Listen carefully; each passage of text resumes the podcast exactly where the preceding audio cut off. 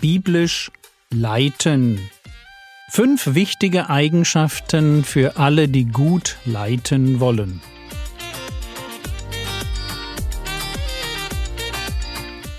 Theologie, die dich im Glauben wachsen lässt, Nachfolge praktisch, dein geistlicher Impuls für den Tag.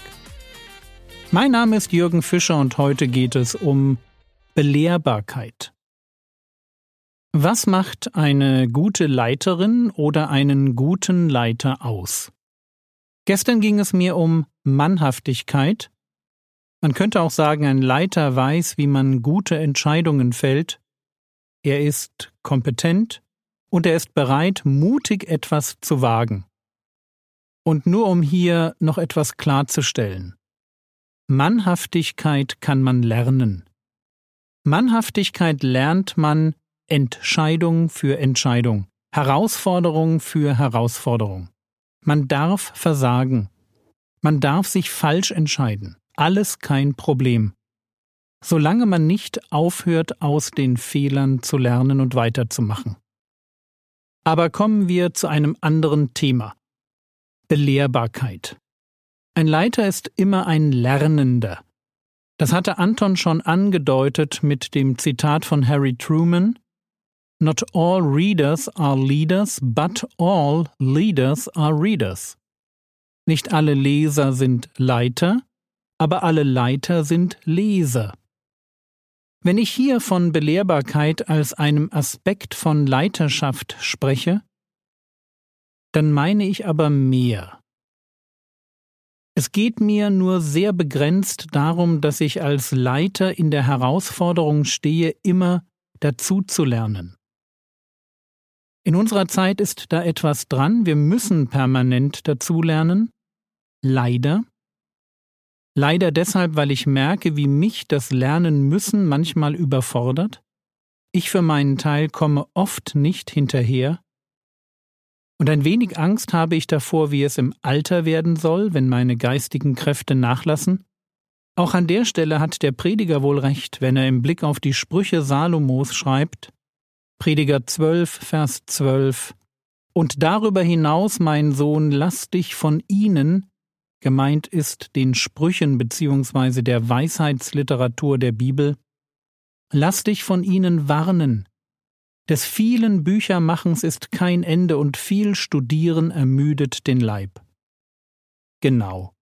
Es gibt ein zu viel an Studieren.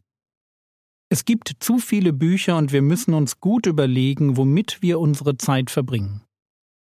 Leicht passiert es, dass wir zu wenig Zeit mit der Bibel und zu viel Zeit mit solchen Büchern verbringen, die uns eher Kraft kosten und ermüden, als dass sie uns wirklich helfen. Es braucht, scheint mir, in unserer Zeit viel Weisheit, um einerseits die wichtigen Informationen herauszufiltern, die wir brauchen, um klug zu leben, und andererseits dem Wort Gottes so viel Raum und Gewicht zu geben, dass es überhaupt noch gehört werden kann. Aber wie gesagt, das ist nicht, was ich mit Belehrbarkeit meine. Das wäre so etwas wie Lebensklugheit. Das weise Festlegen von Prioritäten, bei denen Gottes Wort auf der Liste der wichtigen Dinge ganz weit oben stehen muss. Belehrbarkeit ist aber mehr. Es ist die Haltung, mit der ich an Gottes Wort oder den Rat von weisen Christen herangehe. Belehrbarkeit setzt voraus, dass ich lernen will, dass ich nicht schon alles weiß, dass ich mich als Jünger Jesu verstehe, der hören will, so wie der kleine Samuel, der zu Gott sagt, Rede Herr, denn dein Knecht hört. Belehrbarkeit ist also zuerst einmal eine Sache des Herzens. Nicht die Menge oder die Qualität von Information, die mir zur Verfügung steht, ist entscheidend, sondern wie ich mit ihr umgehe. Belehrbarkeit ist der Wunsch, dazu lernen zu wollen. Und diese Haltung beginnt damit, dass ich aus Gnade lebe. Das ist mir ganz wichtig. Ich muss erst einmal verstanden haben, dass ich als Christ aus Gnade lebe. Mir ist vergeben, und ich darf täglich im Gebet vor dem Thron der Gnade erscheinen um das an Barmherzigkeit und an Gnade zu empfangen, was ich brauche. Belehrbarkeit fußt auf dem Wissen, dass Gott mir gern vergibt, mich nicht wegen meiner Leistung liebt und Versagen so lange kein Problem darstellt, wie ich es nicht verheimliche.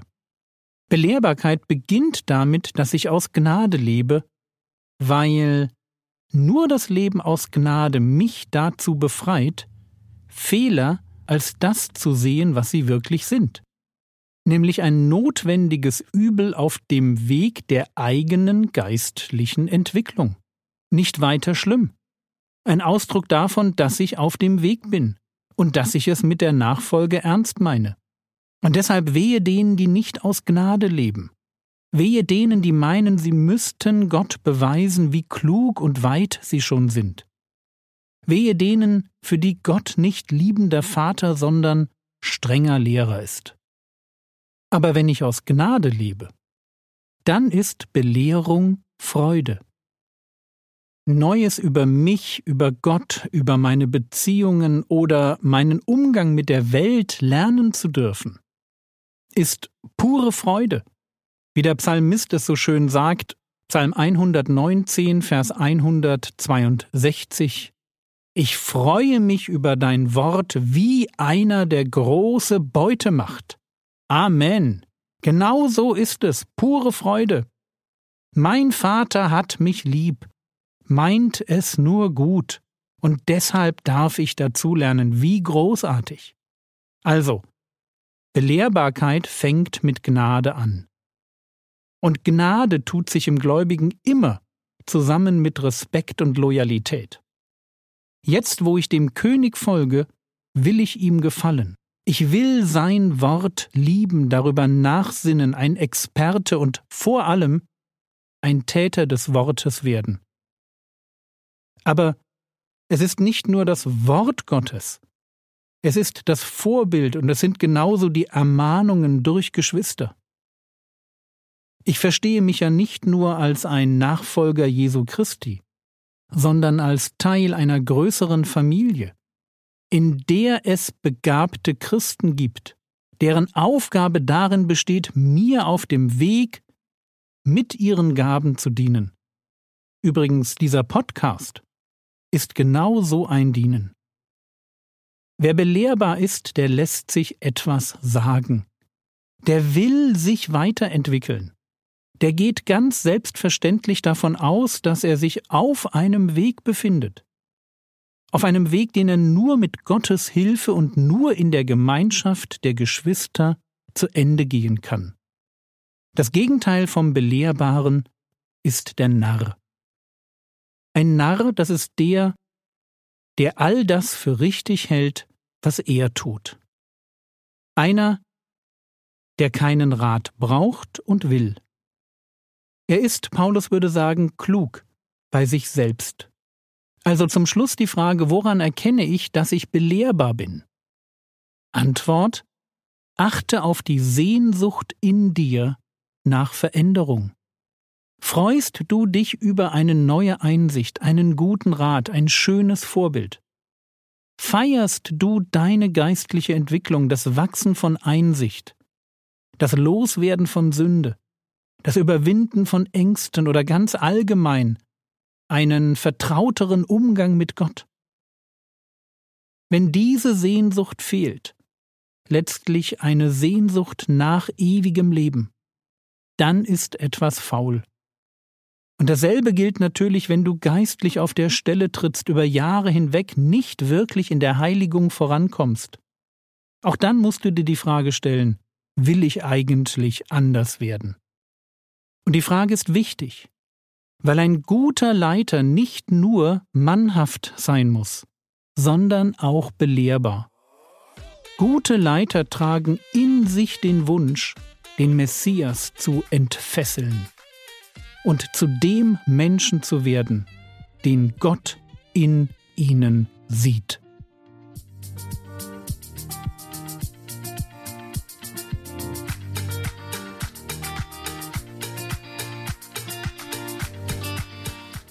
Was könntest du jetzt tun? Du könntest dir in Ruhe darüber Gedanken machen, wie es um deine Belehrbarkeit steht. Ist das Wort Gottes für dich große Beute? Das war's für heute. Wenn du meine Homepage frogwords.de noch nicht kennst, dann schau sie dir doch einmal an. Der Herr segne dich, erfahre seine Gnade und lebe in seinem Frieden. Amen.